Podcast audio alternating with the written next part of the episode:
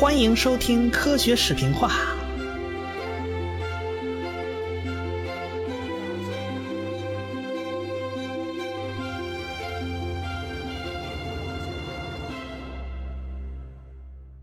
霍金刚提出黑洞辐射的时候呢，很多人都是一头雾水啊。但就在同一年，有个物理学家叫安鲁，他计算出了一个安鲁效应。这个效应很奇怪啊，在一个匀加速的观察者看来，周围的真空会放热，哎，周围的真空居然是有温度的，这是非常奇怪的一件事啊。这加速度跟温度还成正比。安鲁自己也不是很明白，这到底意味着什么呢？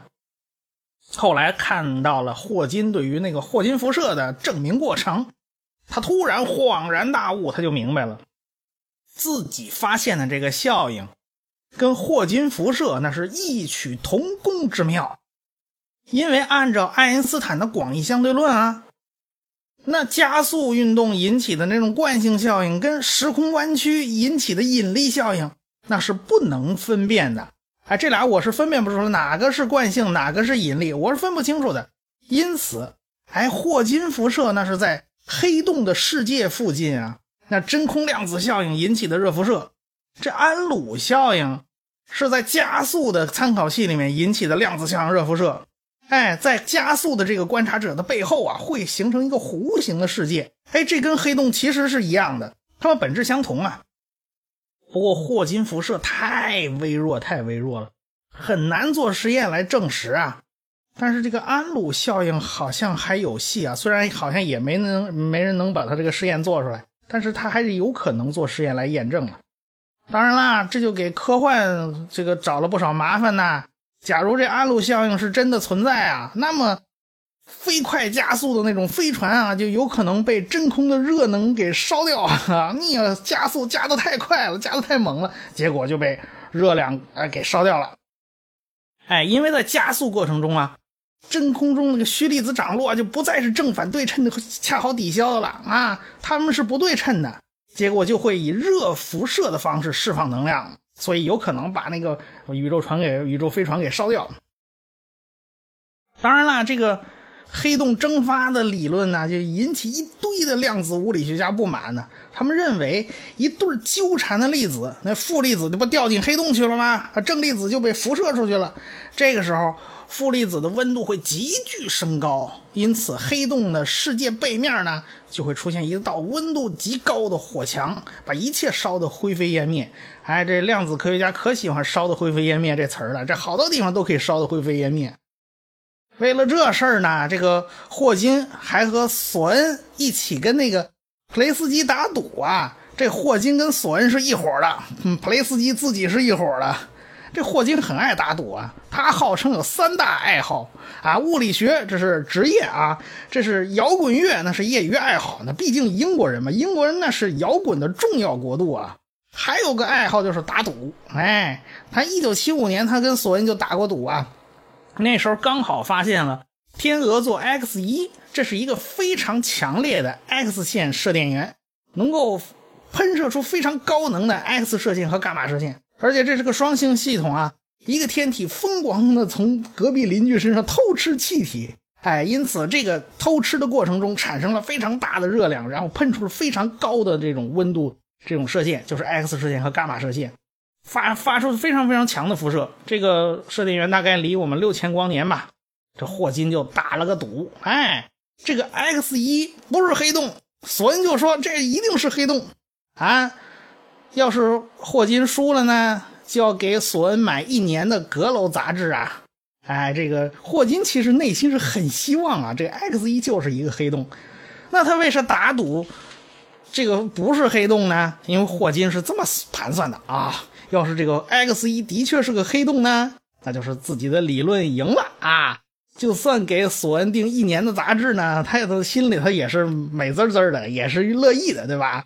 要是自己打赌赢了呢，这个 X 一的确不是黑洞，那自己虽然的理论有问题了，那好歹呢，索恩给他要订一年的私家侦探杂志啊，哎，那也不错啊。可可见呐，这个经济学里边这个对冲概念，这个霍金是门清楚啊。可见霍金不仅仅是物理学玩的棒，经济头脑人家也不差呀。人家写《时间简史》赚了很多钱呢，估计他改行当对冲基金经理干的都不会太差。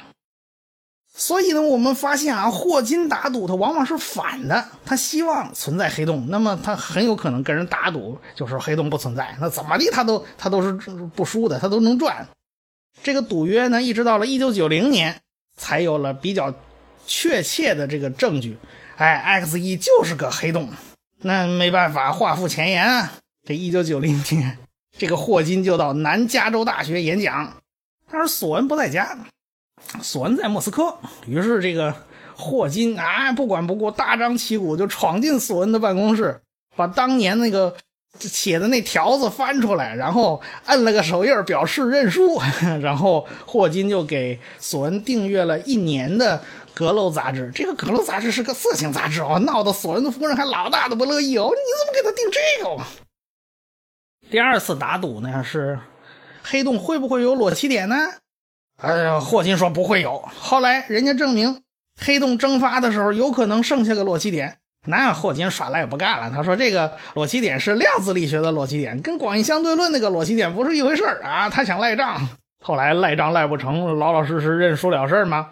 嗯，他们当初打赌啊，是赌了一百英镑，外加一件衣服，这衣服叫叫做包住裸奇点的衣服。你叫霍金哪哪给你找这种包住裸奇点的衣服去？这都没办法。那最后他给弄了件 T 恤衫送给人家，但是他还是耍赖，他在衣服上印了几个字，说说大自然讨厌裸奇点，说白了还是犟嘴，然后就把这件衣服送给人家了。这第三次打赌就是我们讲的有关的这次黑洞里面的信息是不是会消失的问题了。啊，这一回呢，这个霍金跟索恩是一伙的。哎，大概霍金吃亏吃吃了好几次了，特别是吃索恩的亏特别多。哎，这回学乖了，他不咋不打算跟索恩作对啊。这俩人站到一个战壕里面，合伙对付那普雷斯基。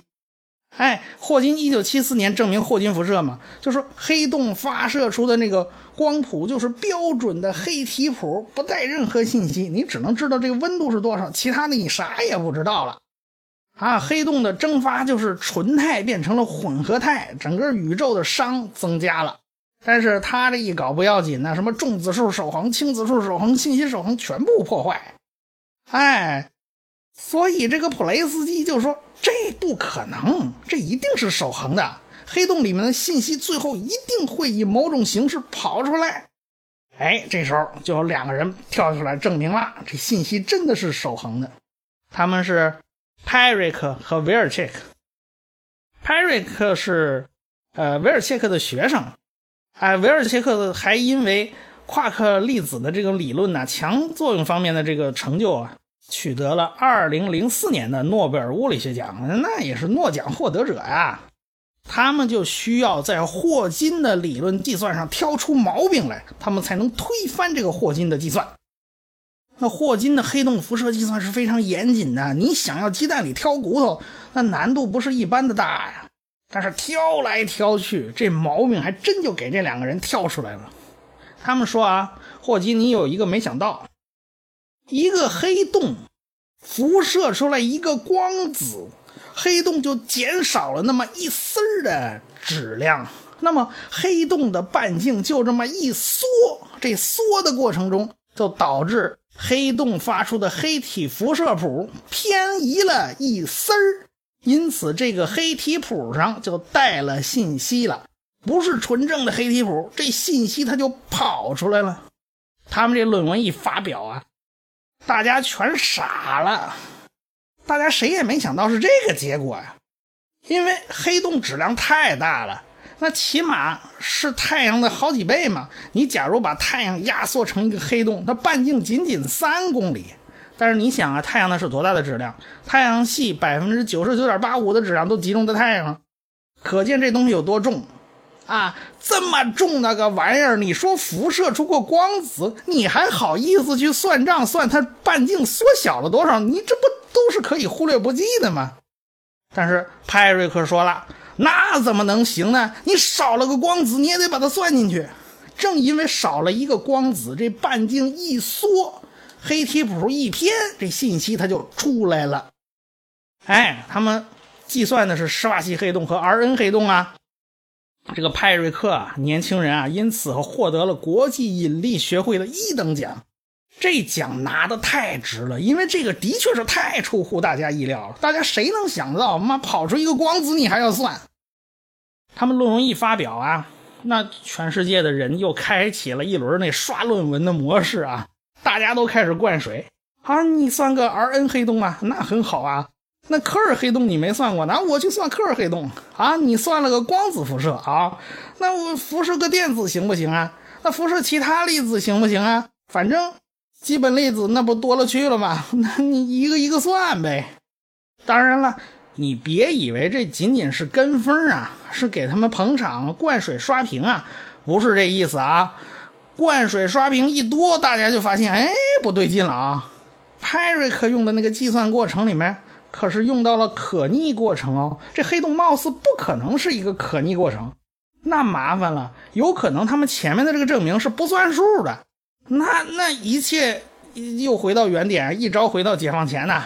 哎，这个这个还是我国学者发现的，后来还得了个什么汤森路透的奖啊！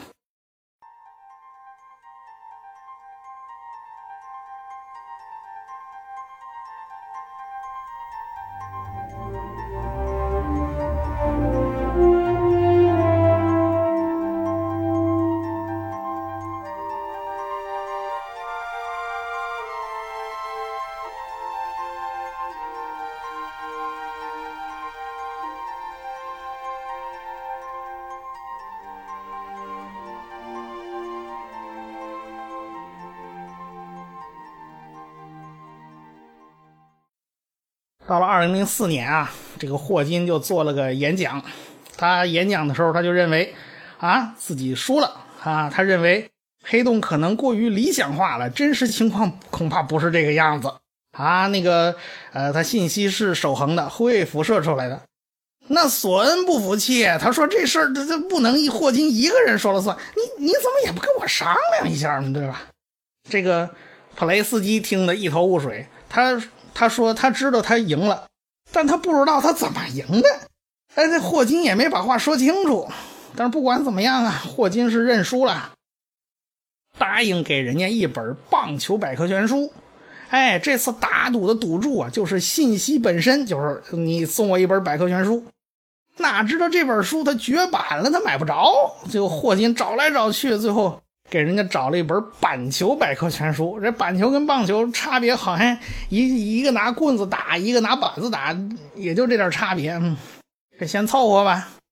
这索恩不依不饶，他就是不认账。反正他也不亏是吧？本来那本书的钱他也要掏的，他没给。他也喜欢打赌，而且他打赌跟霍金不一样，霍金是输的多，赢的少，他是经常赢啊。不过也有输的时候，那索人索恩跟苏联人一打赌，结果输了一瓶上等威士忌啊！那苏联人爱喝爱喝酒，那是出名的嘛。索恩研究范围就非常非常广，到处都有涉足。但是最出名的成就呢，是对于虫洞的研究。这虫洞讲起来就要从爱因斯坦讲起了。他跟助手罗森就计算出来一个概念，叫做爱因斯坦罗森桥。他们认为啊，黑洞那个起点。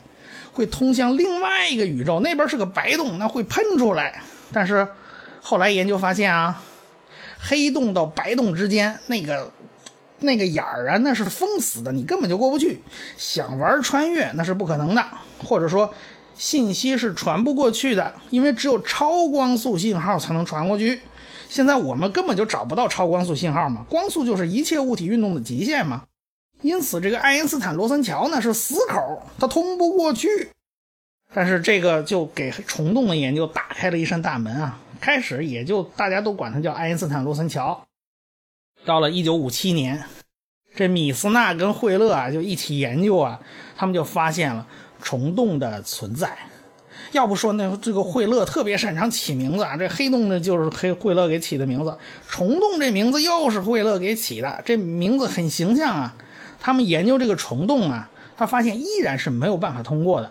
不是两个黑洞的起点很可能一瞬间能连起来，但是马上就断了，就连光都来不及穿过去。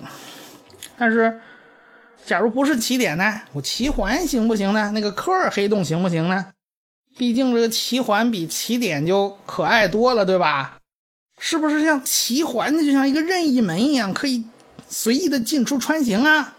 我们前面讲科尔黑洞的时候也讲了，好像是像机器猫的那个任意门一样，噌的一下就可以穿过去。但是这个索恩就认为这是不行的，有个科西世界啊，这个这个这个概念在，看着门好像开的，你只要一碰，这通道立马就塌了。哎。这时候，那量子科学家们又出来搅局了。他说：“起点和奇环附近有大量的量子效应，你会烧的渣儿都不剩。反正量子科学家最喜欢的就这句话，就是你烧的渣儿都不剩了。”哎，这事儿最后就没什么结论。一直到了八十年代，这进展都不大。那索恩毕竟是惠勒的学生，对吧？这个老师的这个这个研究，他他当然很清楚了。但是那个时候的确是没有太多的进展。那时候黑洞啊，它不像现在啊，是个人都知道。虫洞也不是说是个人就知道，大家都认为这东西就是科学家们那名词到底是什么，没多少人清楚。哎，直到八十年代出了一个卡尔萨根，这位可是科普界达人呐，人家名气大，影响力大，而且还是科幻作家。一九八五年啊，他写了个科幻小说叫《接触》，他是这么设想的啊，这个。要跟织女星周围的外星人联系，那就想法子要穿到织女星周围去，是吧？那卡尔萨根他就想啊，我怎么穿过去呢？那我就爱因斯坦罗森桥嘛，我黑洞嘛，从这边黑洞砰的一下跳进去，从那边白洞喷出来，这不就穿越了吗？然后再要回来，在那边再找个黑洞啊，恰好又从这边的白洞再喷出来，哎，这这不这不就完了吗？好，他写完小说以后呢，就找那索恩，他们都美国人，你你给我过来把把关呢，找找这八个看看有没有问题。这索恩看了一遍，啊，就说你这小说写的很不错啊，就是这个黑洞这玩意儿是找死，你不能穿。哎，你要真想穿，你就用虫洞啊，这这玩意儿是我老师研究出来的啊，这玩意儿有可能穿，起码不至于死这么惨，对吧？卡尔萨根小说大卖，还拍成电影啊，算是电影史上最硬的硬科幻电影之一了。这好莱坞人家不会放过这么宏大的题材啊！哎，这时候虫洞也就从一个科学计算的模型啊，变成了大家常常挂在嘴边那种名词儿。这个索恩就决定啊，好好研究一下这个虫洞可穿越虫洞到底需要啥条件才能成立。哎，他这这就当真了这玩意儿。到了一九八八年，他和学生莫里斯就发表了一篇论文。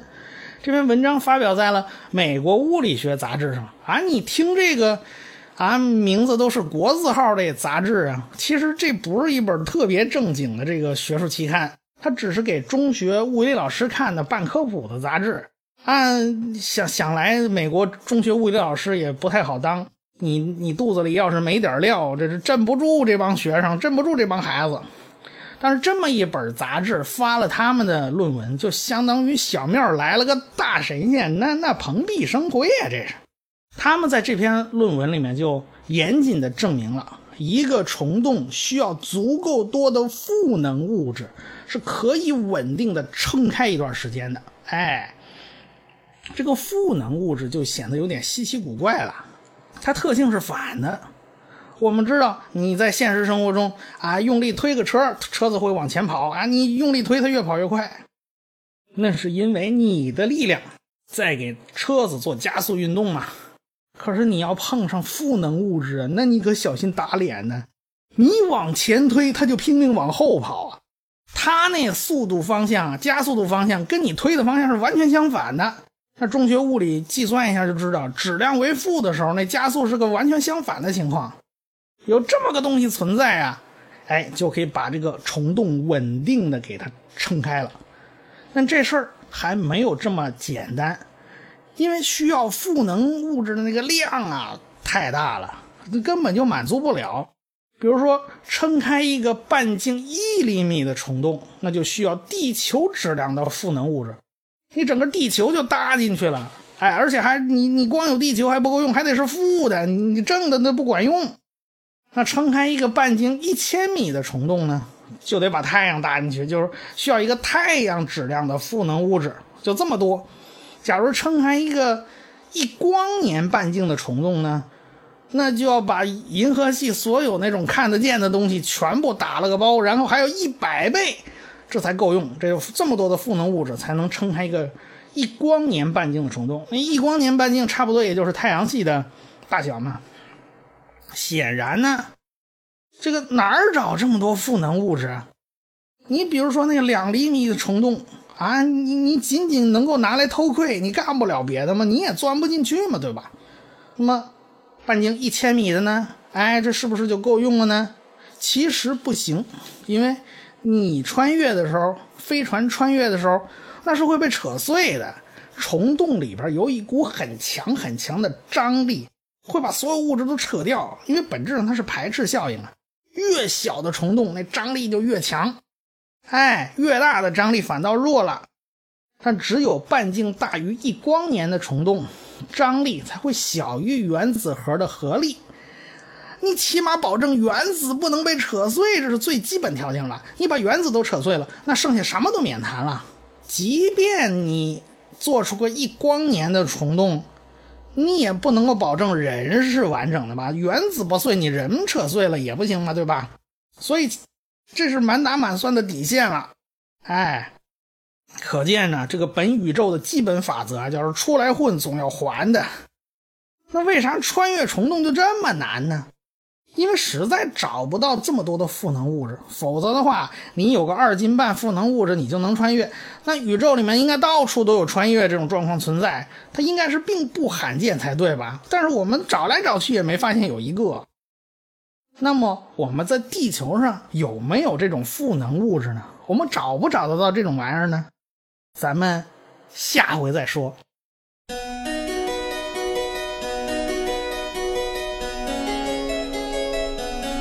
科学史评话的公众微信号已经开通了，只要你搜索“科学史评话”，然后再找那个一把扇子图标，点击以后添加就可以了。